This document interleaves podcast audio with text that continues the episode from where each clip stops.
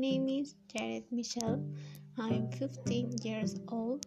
I'm from Mexico. My birthday is October 2nd.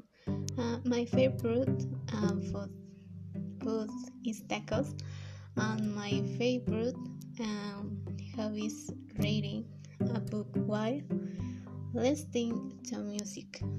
And also being with my family. Uh, that's all me. Um, bye.